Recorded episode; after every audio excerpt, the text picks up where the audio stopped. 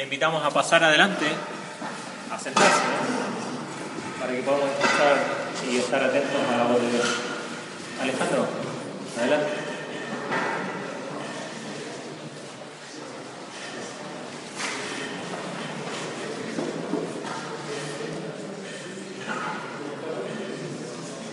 ¿Ya? Ya está.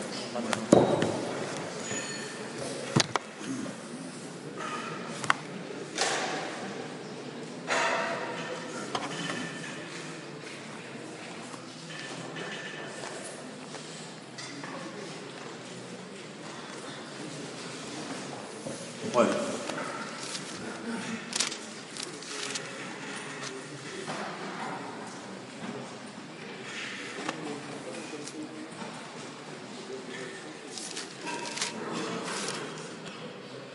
Abran por favor en 2 Timoteo, capítulo 4.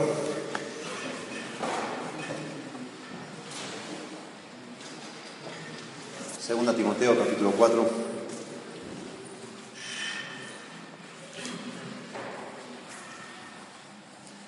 versículos 1 al 8. Vamos a leer. 2 Timoteo 4, del 1 al 8.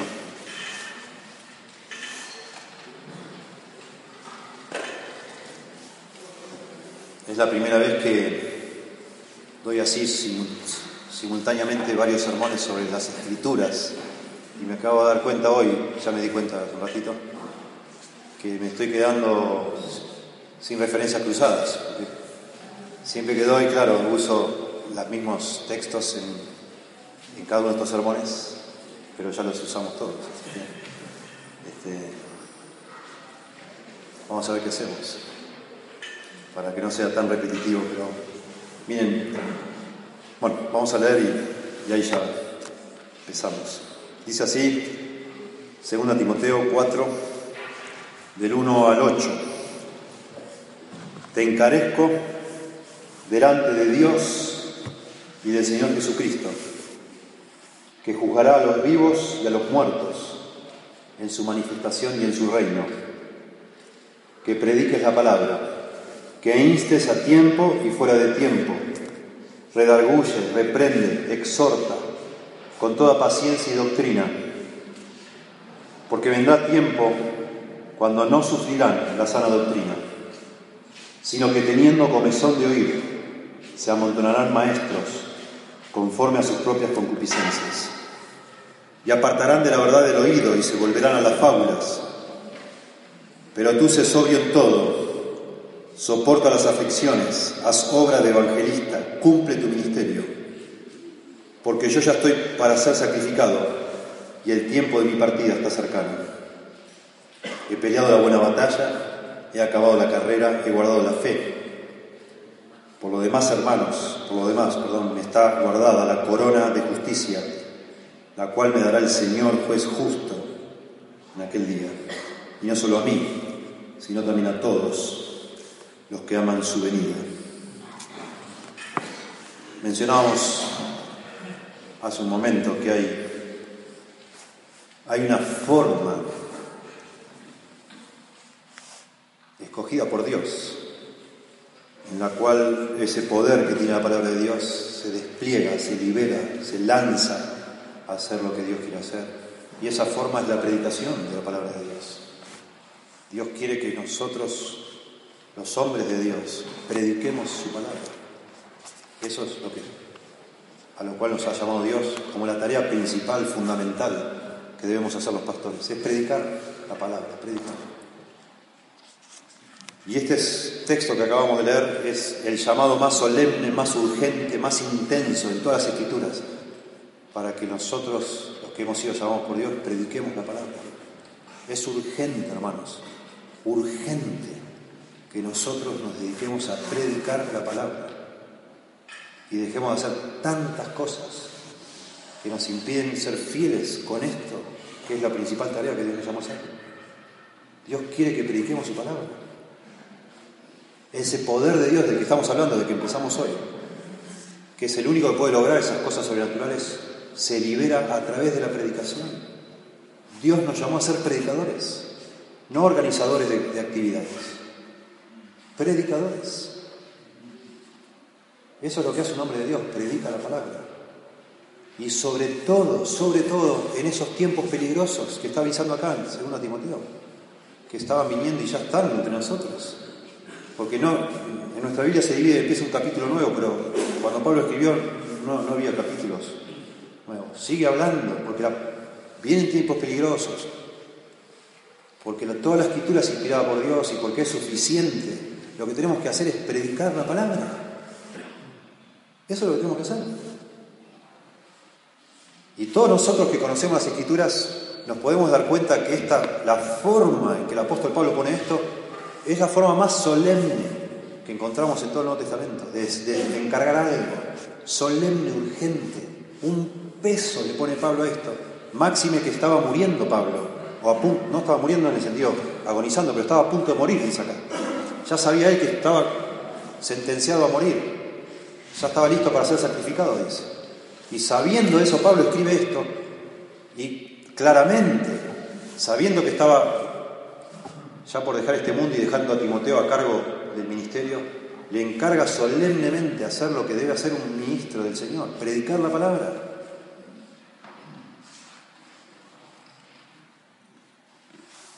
Y nos da las razones acá de hacerlo. Porque es urgente, en primer lugar, claramente porque es, es lo que Dios quiere que hagamos. Noten ustedes la forma en que Pablo trata de imbuir a estas palabras con solemnidad y urgencia. En primer lugar es un verbo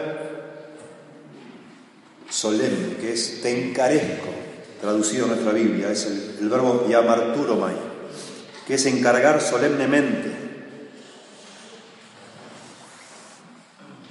dar un cargo a una persona, el cargo más solemne posible. Es, Diamarturomai es una forma intensiva de hacer un encargo. Decir, bueno, Timoteo, por favor, esto que te voy a decir ahora es solemne.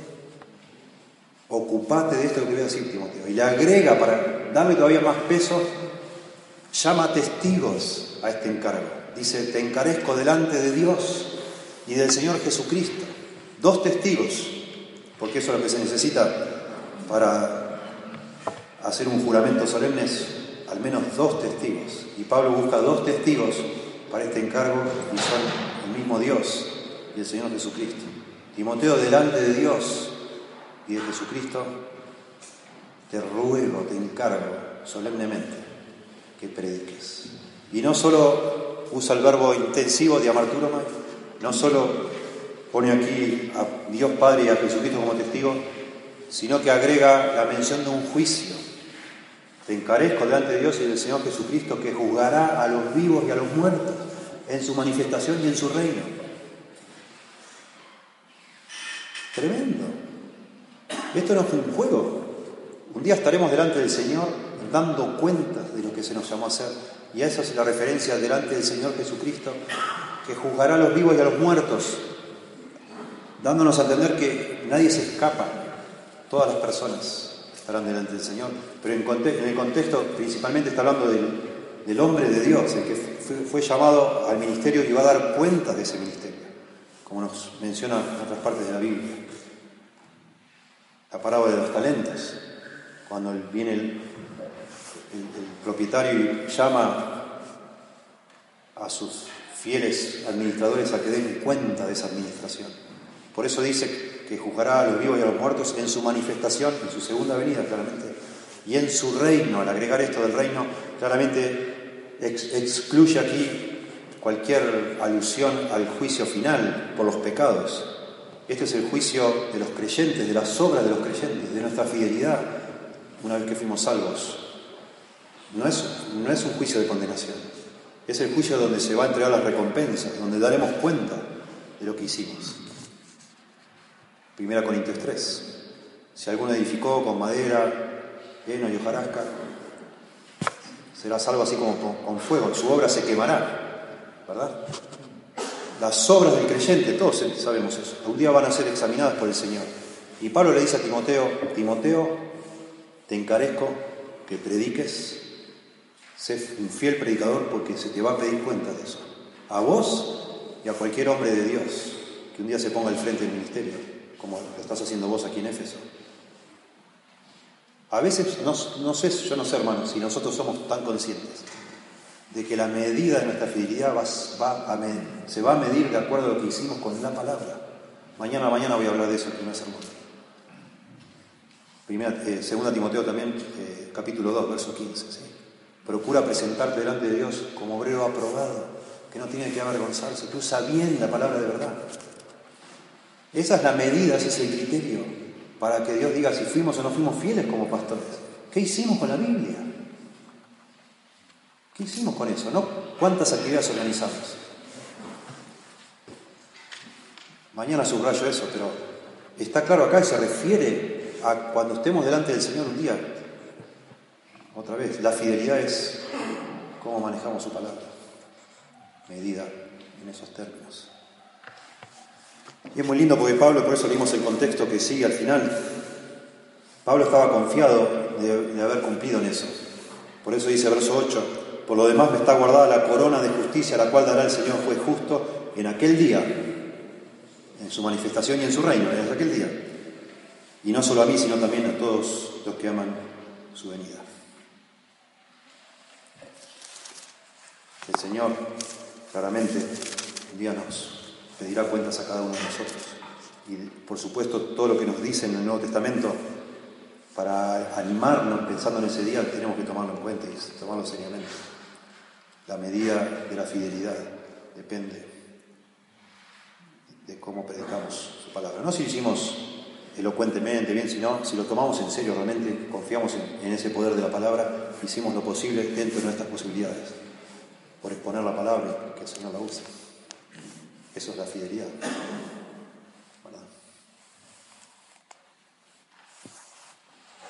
Yo sinceramente, yo lo tomo esto como algo muy, muy serio, muy serio. Y a veces eh, hemos estado con nuestro ministerio IDEAR, Instituto de Expositores en Argentina, me han invitado a dar talleres de predicación y especialmente las sociedades bíblicas en Argentina me invitaron a hacerlo a todos sus, sus este, visitadores que van por todo el país llevando Biblias y se ofendieron ellos. Y se ofendieron. Y uno de ellos, al final del taller, me dice, en tiempo de preguntas y respuestas, me dice, a mí todo lo que dijiste me ofendió mucho, me dice. ¿Por qué le digo? Y porque vos implicaste que entonces todo lo que yo estuve haciendo toda mi vida en el ministerio estaba mal. Digo, no sé a qué te referís. Y sí, porque si vos decís que si yo no expuse las escrituras, si yo prediqué de otra manera, si no, no, no hice sermones así como vos decís, yo no fui fiel. Digo, yo no sé eso. Pero yo sí sé de mí, yo te expliqué, que yo en el año 98 me arrepentí delante de Dios por no ser fiel a las escrituras, porque me di cuenta que ser un hombre, un, pastor fiel, tiene que ver con, con cumplir algo que se me ha encomendado. Clarísimo. Porque somos heraldos nosotros. La palabra queruso, que usa acá en el verso 2, que prediques la palabra, queruso, tiene que ver con proclamar a viva voz, pero implica que nosotros damos un mensaje que no lo hicimos nosotros el mensaje. Se nos encarga un mensaje y solo me dicen, andá y avisá a toda esta ciudad que el rey dice tal cosa. Y voy y proclamaba uno enviado por el rey, un emisario, sacaba el, comunicado del rey, lo leía, no lo editaba, no lo hermoseaba, no le sacaba, no le agregaba, decía lo que el rey decía. Por supuesto. Era un atrevido si cambiaba algo de eso. Y todos los términos que se usan en la Biblia, que son como 30, que tienen relación con la predicación, todos ellos de una manera o de otra implican que se trata de un mensaje que nosotros no lo hacemos, se nos es dado y tenemos que transmitirlo. Por eso Pablo también dice, cuando allá en Corinto discutían, yo soy de Pablo, yo soy de Apolo, yo soy de Cefas, etc., Sigue la discusión en capítulo 4 dice, mas ténganos los hombres por administradores. Somos administradores de las cosas de Dios. Y se nos va a pedir cuenta de esa administración. ¿Qué hiciste con lo que se te confió? Y es claro que lo que se nos está confiando es administrar la palabra de Dios, a la iglesia de Dios, la casa de Dios. Como dice columna y baluarte, la verdad, es, es todo de Dios, no es nada nuestro. Y se nos va a llamar cuentas y bueno, ¿cómo, ¿qué hiciste con mi pueblo? ¿Qué le estuviste hablando? solemne, tremendo, muy solemne. En las epístolas pastorales pasa una y otra vez. Pablo, hay una distancia entre primera y segunda Timoteo. Primera Timoteo y Tito son casi simultáneas, después segunda Timoteo, pero aún así, en la mente de Pablo, después fue liberado, Pablo, sabemos, y después al final sí, vuelto a apresar y muerto, pero estaba eso cargado sobre, esa carga sobre Pablo que tarde o temprano nosotros los hombres de Dios, los pastores, tenemos que dar cuentas. Primera Timoteo 6:14 dice que guardes el mandamiento sin mácula ni reprensión hasta la aparición de nuestro Señor Jesucristo. Una nueva mención a cuando Él se manifieste. Tito 2.13, aguardando la esperanza bienaventurada y la manifestación gloriosa de nuestro gran Dios y Salvador Jesucristo. Y 2 Timoteo 2.15, mañana vemos, procura con diligencia presentarte a Dios aprobado, presentarte delante de Dios aprobado. Lo mismo.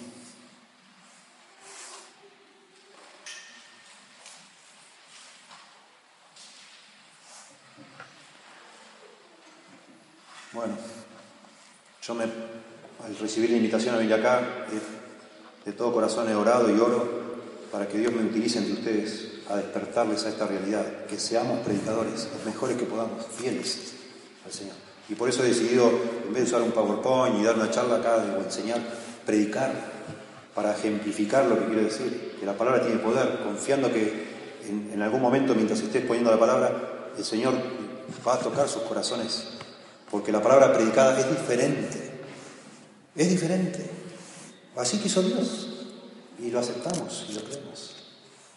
Y de nuevo, haríamos bien en, ver lo que creían los reformadores, sobre todo Lutero, precioso, su, su manera tan cándida de creer en el poder de la palabra de Dios. Él llega, ustedes saben, él enseñó el libro de Salmos antes de convertirse y después que se convirtió lo volvió a enseñar. Y él, busquen si pueden en internet, sobre todo los que leen inglés, está todo ahí gratis para leer y buscar. Noten, busquen el, comentario del Salmo 8 de Lutero. Y Lutero no lo interpreta literalmente, pero bueno, él, saca de ahí una aplicación cuando dice, este, de la boca de los niños y los que maman, fundaste la fortaleza. Y Lutero, como dicen los chicos hoy, flashea con la idea de que Dios funda una fortaleza de la boca de niños y los que maman.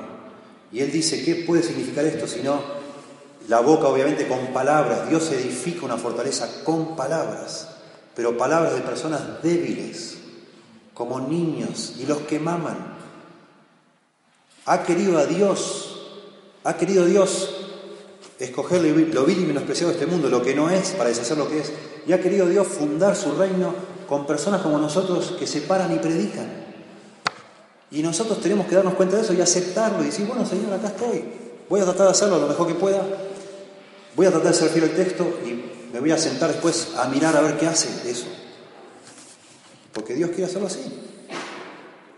Su palabra hace todo. Pero por supuesto, nosotros necesitamos aprender a predicar la palabra apropiadamente, sobre todo a ser precisos con lo que decimos y no solo agarrar, leer un texto y hacer un par de pensamientos devocionales, porque en definitiva eso no es la palabra de Dios tampoco. Nosotros hoy debemos hacer todo lo posible a través de nuestro estudio para poder pararnos detrás del púlpito con la certeza, la seguridad de decir, esto es lo que significa el texto, esto es lo que Dios dice. Y la autoridad de mi predicación va a estar conectada con la capacidad que yo tenga de demostrar que lo que estoy diciendo es lo que significa ese texto. Y si usted que está sentado ahí puede con su Biblia abierta la mano ver que eso es lo que dice el texto, usted entonces no lo va a tomar como mi opinión, como la palabra de hombre, sino como es en verdad la palabra de Dios, la cual actúa en vosotros los creyentes. Y la verdad, y lo digo con humildad, hermano, yo un día me di cuenta de esto y me horroricé y busqué las, formas, todas las formas posibles de aprender lo que no sabía, porque no sabía. Y desde que estoy acá, el día de hoy, he tenido muchas conversaciones con ustedes y hermosas conversaciones, pero nos damos cuenta que estamos con muy, muy similares nuestras experiencias. Hemos aprendido un montón de cosas por ensayo y error. metiendo la pata, hemos aprendido un montón. Pero eso aún así, con todo lo, gracias a Dios que somos fieles y acá estamos, con todo lo épico, lo, admirable, lo, lo, que sea que pueda significar eso de, darle para adelante y, que, que, hay, que alguien, alguna persona te haya puesto ahí porque era fiel y que te arreglaste como pudiste y acá estás. Y pasaron 20 años y todavía estás fiel, o 25 o 30. Con todo lo asombroso que es por lo, lo artesanal, digamos así, que es hacer el ministerio así. Por otro lado, tiene un aspecto que es aterrador, que estuvimos improvisando un montón de cosas. Yo por lo menos lo digo. Y a mí eso me, me, hiela la sangre. Me hiela la sangre de pensar, ¿cómo estuve acá? Esto no es un juego. Estamos diciendo, Dios dice a, la gente, Dios dice tal cosa, cosas que a veces Dios ni dijo. Como dice el reclamo de Jeremías, en el libro de Jeremías. Están hablando cosas que Dios nunca dijo. Están hablando solo de la imaginación, de la imaginación de su perverso corazón, dice Jeremías. Y si bien yo nunca sentí que estaba hablando de la imaginación de mi perverso corazón, la verdad tengo que reconocer con, con mucha vergüenza que he dicho cosas que no son la palabra de Dios. Muchísimas cosas. Muchas cosas. Demasiadas. Y he usado versículos, pero no he gastado demasiado tiempo en tratar de entender qué decían esos versículos.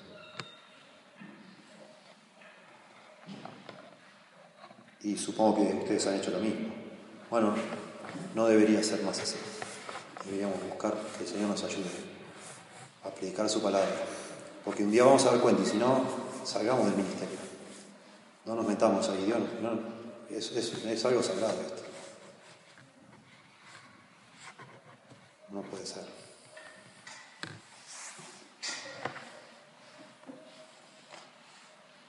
Y los versos que siguen con lo que sigue del verso 2. Es como que Pablo explica cómo debe desarrollarse ese ministerio de la predicación. Noten ustedes, que prediques la palabra, que instes a tiempo y fuera de tiempo, redarguya, reprende, exhorta con toda paciencia y doctrina. Lo que está diciendo acá es aparentemente la forma en que nosotros debemos predicar la palabra. Cuando dice que instes, la idea es de hacerlo, estar preparado para hacerlo en cualquier momento, cuando parece que es apropiado, como cuando parece que no es apropiado. Que prediques. De nuevo, tenía la opción y la libertad, gracias a Dios por esa libertad, de decidir cómo iba yo a presentar mi material y de pronto, no sé, en un campamento, supongamos, acá mismo, es más lindo con un PowerPoint, o hacer una charla, o hacer un estudio, repartir hojitas y hacer que completen algo, no sé, pero de nuevo, ante todas las opciones que hay, si se puede predicar, predicar, aunque parezca desubicado.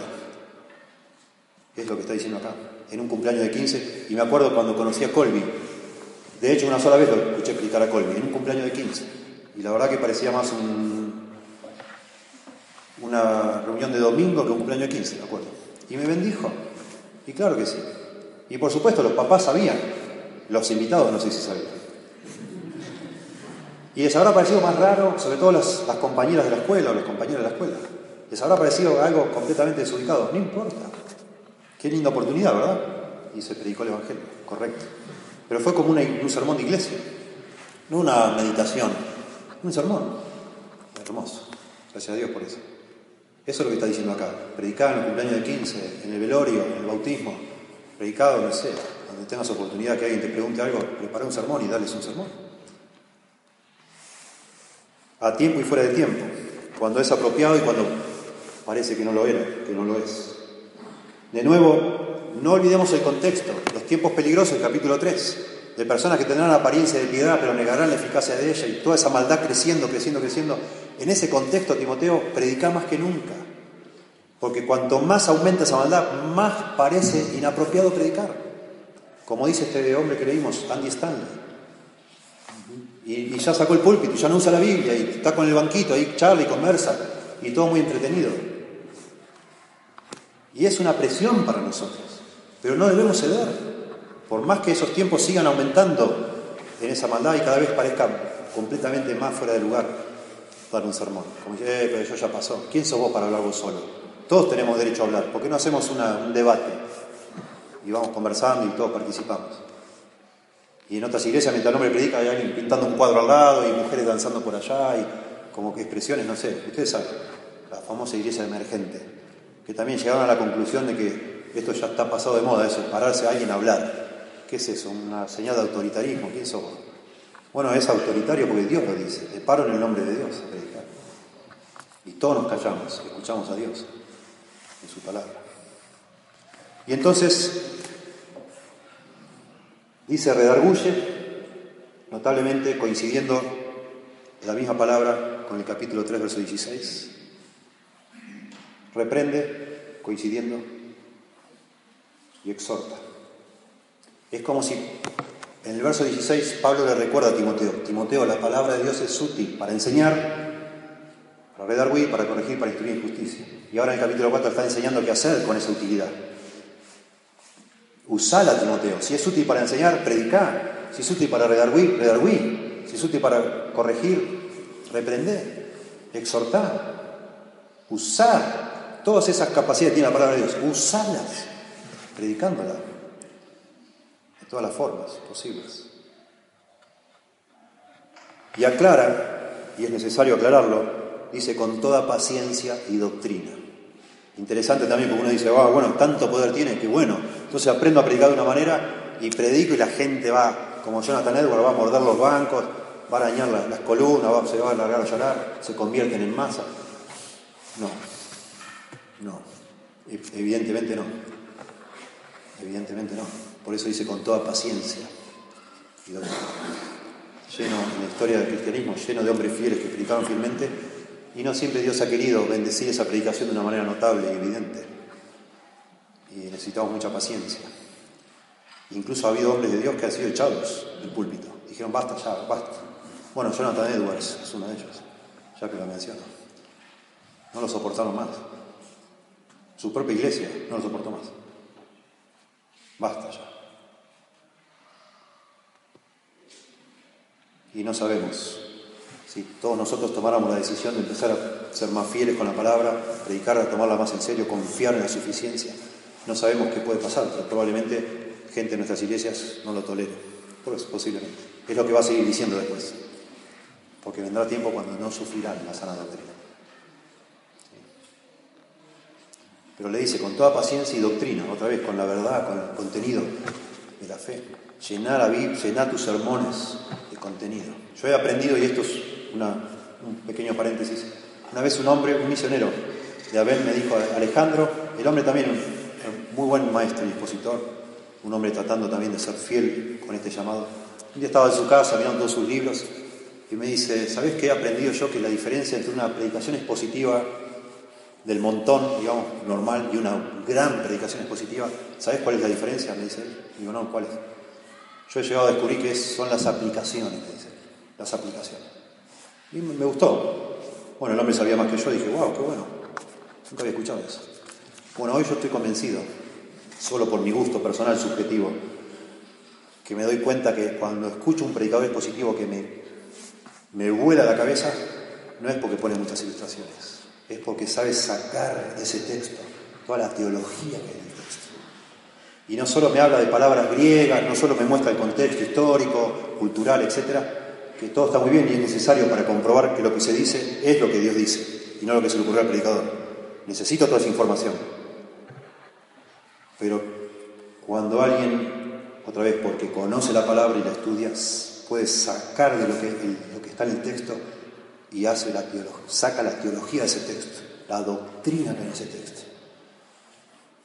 No necesito ni, una sola ilustración. Eso ya cualquiera de nosotros, verdaderos cristianos, que somos como los discípulos camino a Maús. Y te vas y decís, no ardía nuestro corazón cuando me explicaba la palabra, sacaba lo que estaba ahí adentro. Y yo no me daba cuenta ni que estaba eso ahí adentro. Pero ahí estaba y lo vi, ahí estaba. La doctrina, la teología. Y eso debemos hacer, predicar a tiempo y fuera de tiempo, redargulla, reprende, exhorta a propósito, esas palabras de alguna manera también implican que las personas que nos van a oír no todas son receptivas Algunas personas exhortar es positivo como de alentar, animar. Reprender es una palabra muy fuerte. está hablando de que estás hablando a personas que no quieren escuchar. Por eso Pablo le dice a Tito, repréndelos duramente para que sean sanos en la fe. Y parte de nuestro sermón, parte del tono de nuestro sermón es hablar cosas que sabemos que hay gente que está escuchando y no le quiere escuchar eso. Y de nuevo ahí entra el concepto de la paciencia. Y doctrina, y doctrina, y doctrina, y doctrina, dentro del sermón. La que está ahí, no la que se me ocurre a mí traer para poner ahí. Y usar el texto como un trampolín para decir lo que a mí me gusta, aunque sea bíblico. La doctrina que está en ese texto y en cada texto. Y entonces da la razón. En primer lugar, es urgente que seamos predicadores de la palabra de Dios, porque Dios lo manda, lo requiere de una manera solemne. En segundo lugar, dice acá, porque vendrán tiempos peligrosos, o porque vendrán tiempos cuando no sufrirán la sana doctrina. Y ese porque, el verso 3, es la razón por la cual tiene que hacer eso. Y por supuesto eso armoniza con lo que empezó el capítulo 3 estas mismas personas que no van a, no van a querer escuchar la, la, verdad, son los mismos que resisten la verdad que dice antes, como Janes y Jambres, que la van a querer reemplazar por otra cosa, que no quieren saber nada. Porque vendrá tiempo cuando no sufrirán la sana doctrina, no la aguantarán. Pero notable porque termina el verso anterior diciendo con toda paciencia y doctrina. Timoteo, predica doctrina porque va a haber gente que no va a soportar la doctrina. Por eso la predicas porque la necesitan, aunque no la quieren, la necesitan. Sino que teniendo comezón de oír, se amontonarán maestros conforme a sus propias concupiscencias. Una de las razones, piense conmigo por favor, con el, con el ojo puesto en el texto, una de las razones por la que Pablo en el verso 3 está justificando con este por qué, porque vendrá tiempo cuando no sufrirán la sana doctrina cuando acaba de decir que enseñe doctrina. Lo que está en realidad justificando Pablo es por qué es tanta solemnidad en lo que está diciendo. ¿Por qué semejante, semejante vuelta para decir Timoteo predicar? ¿Por qué tanto énfasis? Porque va a haber tiempo cuando no lo van a querer eso. Por eso te estoy hablando así, Timoteo. Te encarezco delante de Dios y del Señor Jesucristo, que juzgará a los vivos y a los muertos en su manifestación y en su reino, hace esto, porque va a haber tiempo cuando no lo van a soportar, y eso significa que vos vas a tener una tentación terrible a no hacerlo más. Porque vas a estar rodeado de gente que no quiere que hagas eso. Te van a pedir que hagas otra cosa. Por eso le encarece así Pablo a Timoteo. Y por eso estoy hablando así usted también, porque nos entendemos nosotros, hace tiempo que estamos en el ministerio. Y es una lucha que tenemos.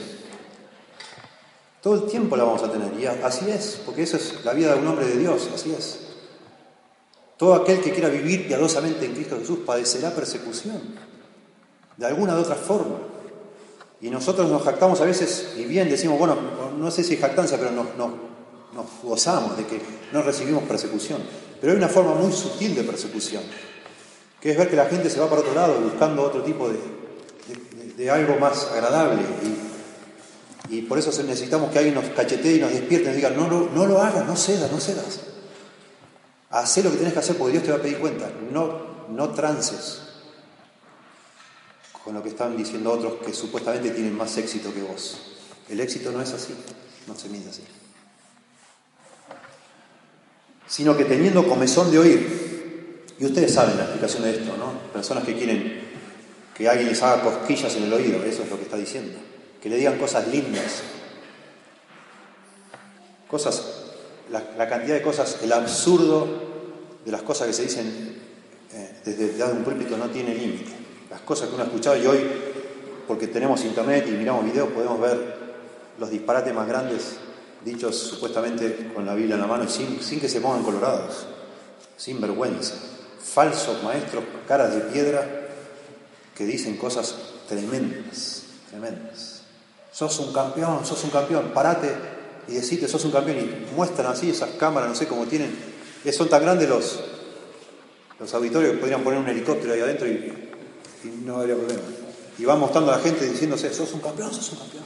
Decítelo de nuevo, Dios está desesperadamente enamorado de vos, Dios te ama, Dios está orgulloso de vos. Y la gente se lo dice y están felices y muestran las caras. La gente está que revienta de orgullo y de felicidad. ¡Qué barbaridad! ¡Qué barbaridad! Subite ahí, lee ahí en Isaías, gusanos, vos gusanos de Israel. te, disparan, te, te agarra la, seguridad y te, quedan ahí en el momento. Cosas absurdas, pero ridículas. Yo he escuchado, estamos ministrando gente, gracias a Dios, que Dios les ha abierto los ojos, que han salido de cada abuso espiritual tremendo. Me decía un hombre que me dice, todavía estoy pagando las deudas porque saqué, saqué, él es pastor ahora, pero sacó dinero a crédito para, para mostrar su fe en donde estaba. Y me dice, a veces el pastor nos mandaba a una casa de cotillón, así se llama acá, cotillón, a comprar este, los disfraces de, estos de cartón para las fiestas patrias, ¿vieron? Como los granaderos, traían la pechera, o de soldado romano, traían la pechera ahí, una espadita de cartón, o de goma, de plástico, la pechera de cartón, el, el todo de cartón, y pasábamos por los pasillos corriendo con la espada, eh, declamando, no sé cómo dicen, reprendiendo, no sé qué hacían, conquistaban para el Señor ahí con el coso de cartón. ¿Usted se lo puede imaginar eso? Da ganas de llorar. Y pasaban ahí el hombre declarando que estaban conquistando algo para Cristo con el coso de cartón. Tremendo. Yo digo el diablo burlándose completamente de la gente que dice, basta ya con la sana doctrina, no, no me hables más.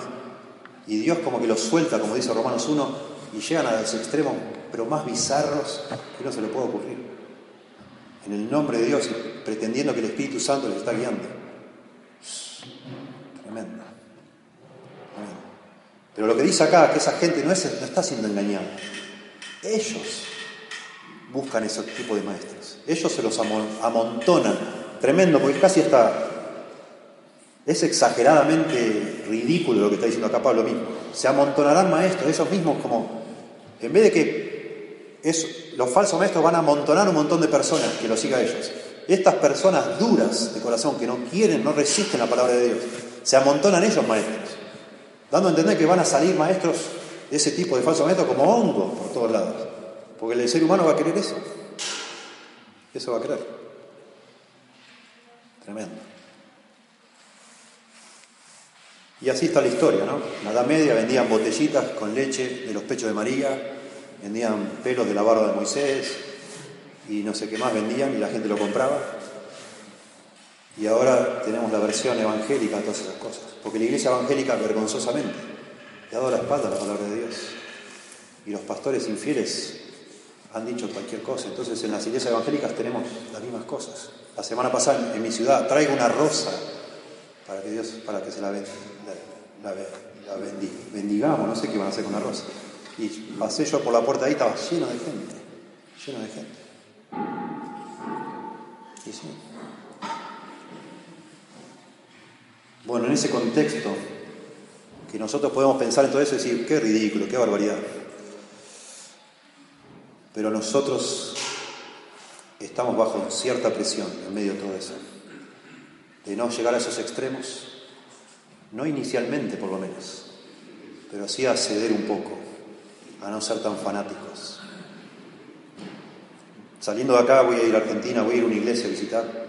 No una iglesia, la verdad es un grupo de hermanos que están en una casa ahora. Los echaron hace un mes y medio atrás. Echaron a los tres líderes que estaban ahí, colaborando, porque había uno principal. Y los llamó a una reunión privada y les dijo, yo en esta iglesia no quiero fanáticos de la Biblia, le dijo. No quiero fanáticos de la Biblia acá. Así que los echó. Pueden escuchar eso en boca de un supuesto pastor evangélico cristiano. No quiero fanáticos de la Biblia. ¿Qué querés? Tremendo, tremendo. Y apartarán de la verdad del oído y se volverán a las fábulas. Bueno, en ese contexto ministramos, hermanos, y es muy triste lo que vemos. Pero ojo, hermanos, ojo. Nosotros de pronto estamos, nos sentimos tranquilos porque somos todavía conservadores. Pero no se trata acá de resistir sin contaminarnos con eso, sino de la fidelidad otra vez no es no haber caído en esos excesos, sino predicar la palabra de Dios como Dios manda en, en ese contexto. Dice el obispo Ryder, ustedes conocen, Juan Carlos Ryder, 1877, 1877, él escribió esto. Existe un amor ateniense por las cosas novedosas. Y una aversión morbosa por cualquier cosa antigua y ordinaria. Y por el sendero transitado por nuestros mayores, un rechazo a todo lo antiguo. Miles de personas se congregan para escuchar una voz nueva y una doctrina nueva, sin considerar ni por un momento si lo que están oyendo es cierto. Hay ansias incesantes de escuchar cualquier enseñanza sensacional y emocionante que apele a los sentimientos. Hay un apetito enfermizo por un cristianismo espasmódico e histérico. La vida religiosa de muchos es como beber una pequeña copita espiritual y el espíritu afable y apacible que recomienda San Pedro es totalmente olvidado. Las multitudes, los llantos, los sitios calurosos, los cantos rimbombantes y una incesante apelación a las emociones es lo único que a muchos les interesa. La incapacidad para distinguir las diferencias doctrinales cunde por doquier y mientras el predicador sea hábil y fervoroso, cientos de oyentes parecen creer que tiene que estar predicando la verdad, solo porque es fervoroso. Y te llaman terriblemente intolerante y duro si sugieres que no predican la verdad.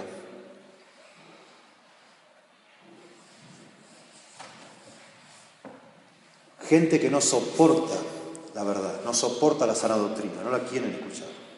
Ahora escuchen. Y acá improviso una aplicación por lo que veníamos hablando. Estamos en un momento histórico único nosotros. Estamos siendo testigos del fin de todo un movimiento, de una época que por lo menos podríamos decir tiene 150 años, que se llama evangelicalismo. El evangelicalismo está terminando. Hace más o menos 150 años atrás, más o menos, aparentemente varias denominaciones se pusieron de acuerdo a través de ciertas influencias, sobre todo Moody ha sido una de esas personas muy influyentes y ciertas conferencias que se hicieron en Estados Unidos para decir, bueno, dejemos por un, por un momento de lado nuestras diferencias, dejemos de enfatizar tanto la doctrina, porque nos está dividiendo la doctrina entre evangélicos, entre creyentes, bautista, metodista, presbiteriano, congregacional, etc. Ya cada uno está con sus doctrinas secundarias de pronto. Y dijeron, dejemos eso a un lado y unámonos todos, definamos qué es lo fundamental y unámonos todos, dejando a un lado el tema, tanto el tema de la doctrina, doctrina, doctrina, y unámonos por, por una causa misionera y evangelística. Hagamos evangelismo, hagamos misiones. Todo eso simultáneamente estaba creciendo el liberalismo y, los conservadores decidieron, bueno, ya ante el crecimiento del liberalismo, dejar a un lado las diferencias doctrinales y poner por, el, por, el, por delante como la meta principal hacer evangelismo y misiones. Y eso pareció funcionar bien por un tiempo. Pero estamos viendo cómo se acabó eso.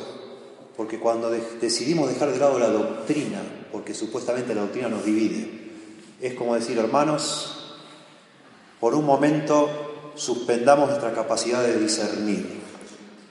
Dejemos de enfatizar tanto la verdad y volvámonos más prácticos. Ganemos almas. Lo que necesita el mundo es las misiones y el evangelismo. Necesitamos salvar personas, pero no, no dejemos tanto énfasis en la verdad. Por eso se crearon, en eso, coincide con todo el movimiento de creación de institutos bíblicos.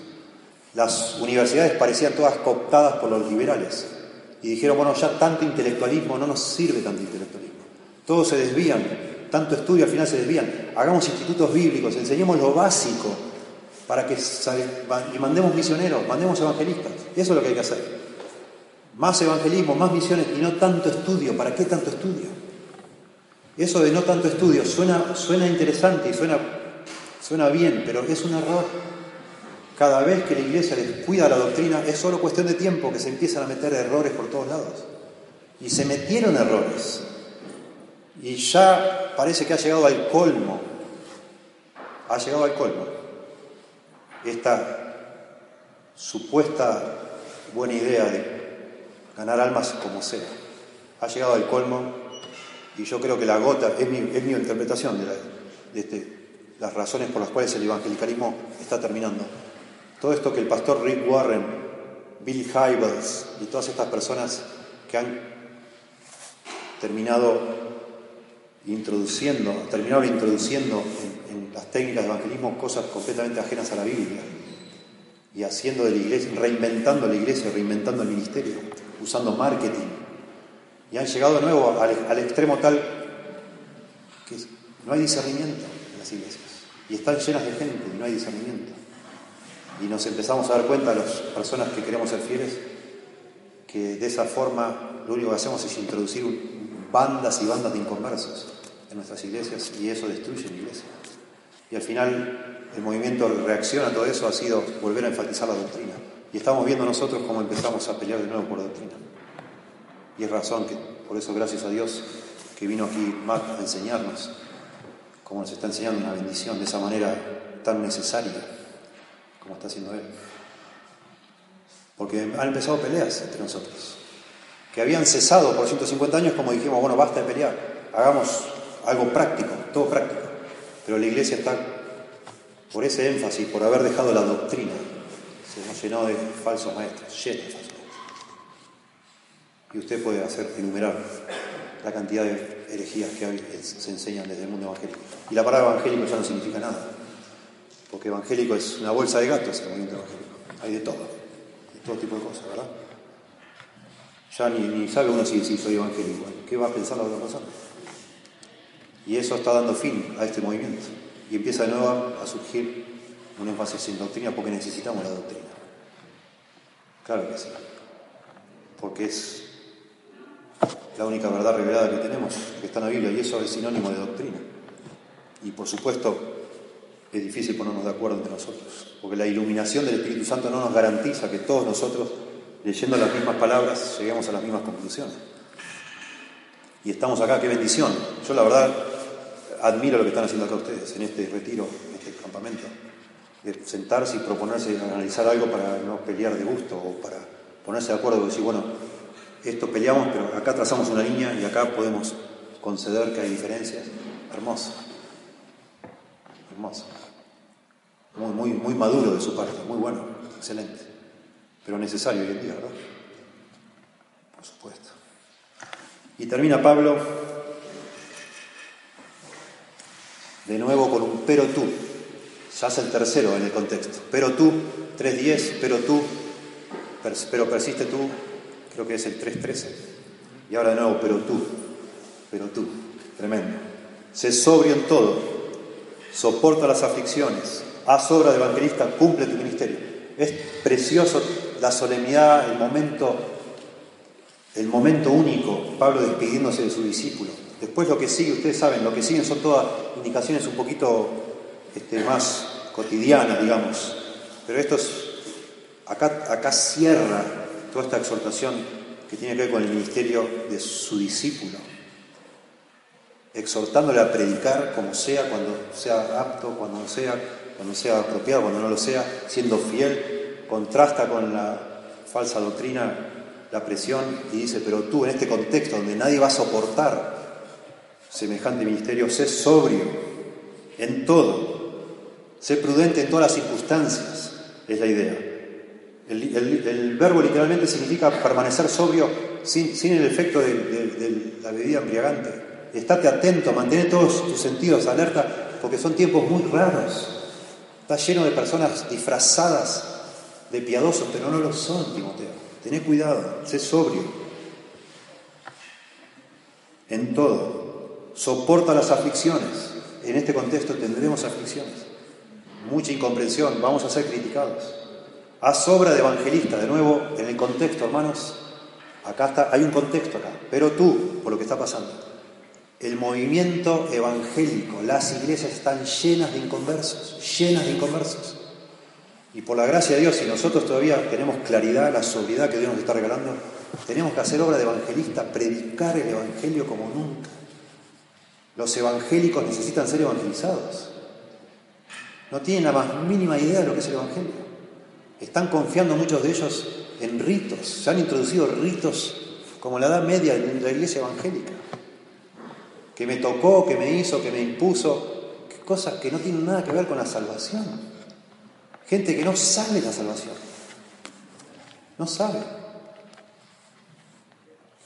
Y Dios, gracias a Dios, está usando y estamos siendo testigos. Yo nos, pasamos encontrando nosotros pentecostales convertidos. Y te cuenten cómo. Y yo, no me digas nada, ya, sé, viste tal mensaje en internet. Me dice, sí, ¿cómo sabía? No sé, está pasando eso, tremendo. Estás mirando a tal persona en internet y me dice, sí. ¡Wow! Dice. Dios lo usó en mi vida. Y está en toda esta cantidad de inconversos. Y escuchen, no quiero alargar esto, lo podemos conversar en otros sermones. Muchas personas que están saliendo de todas esas abusos espirituales, de todas estas fábulas que se estaban siguiendo fábulas, que se están dando cuenta de la verdad. Dios está usando especialmente a un hombre llamado Paul Washer, el hermano Paul Washer. Y las personas empiezan solo viendo videos, sin, no leen libros, no conocen, no leen teología, nunca tuvieron una buena clase de teología, solo ven un video, después buscan otro, buscan otro, ven los videos que aparecen al costado de otras personas que supuestamente son similares y llegan a la conclusión, así estuve hablando yo hace dos semanas con un pastor pentecostal, ex pentecostal, llegan a la conclusión, sin saber, por ignorancia, que el Evangelio son las doctrinas de la gracia. Eso, así me dijo esta persona. Recién ahora me estoy dando cuenta, después de tres años que Dios abrió mis ojos con estos videos, que una cosa es el Evangelio y otra son las doctrinas de la gracia. Pero por tres años para mí eran sinónimos. Y por eso es que también uno, muchas de estas personas se enardecen, se entusiasman y empiezan a pelear por la doctrina de la gracia. Porque para ellos, ellos creen que están peleando por el Evangelio. Y están agradecidos a Dios por eso. Y también se requiere de nosotros que tengamos cierta paciencia también. Por eso, y que lideremos con conocimiento, con doctrina, con amor, como pastores que Dios nos ha hecho, gracias a Dios. Que no, no expulsemos rápidamente nuestras iglesias a personas que están viendo videos y se enloquecen con eso. Tratemos de pastorearles, liderarles, decir, hermano, qué lindo, me alegro que estés hablando de doctrina.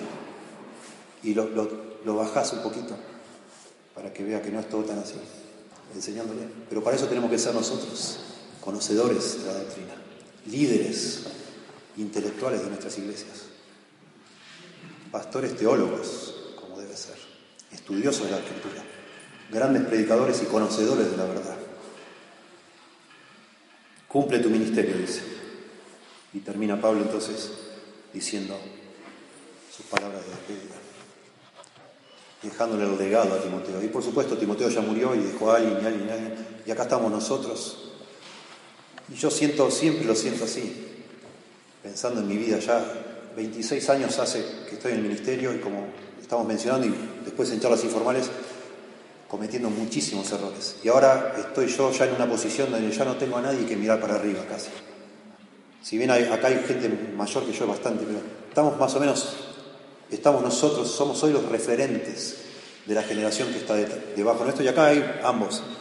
Y nos toca a nosotros, así como Pablo le está pasando el legado a Timoteo, nosotros pasar el legado a los jóvenes que están detrás nuestro, para que no vuelvan a inventar la rueda, vuelvan a ensayar y equivocarse como lo hicimos nosotros. ¿Cómo me hubiera gustado tener alguien que, no solo me diga, ah, hermano, sos fiel, bueno, ponete acá, quédate acá, y me dejó ahí, a ver que, que Señor me ayude. Que me guíe, que me ayude, que me lidere intelectualmente, que me lidere con la teología, pastoralmente, etcétera, que me ayude, que me enseñe. Que me, se dé cuenta que por mi juventud yo era un poco también extremista y que con amor me baje a la tierra y me, me ayude a ser más sabio como están necesitando todos estos jóvenes que están peleando por todos lados con la doctrina de la gracia. Algunos de ellos no, son imposibles de rescatar, porque no tienen buena actitud, son orgullosos. Pero hay muchos de ellos que no son así, realmente están fascinados con, algo que han descubierto y necesitan de nosotros para guiarles.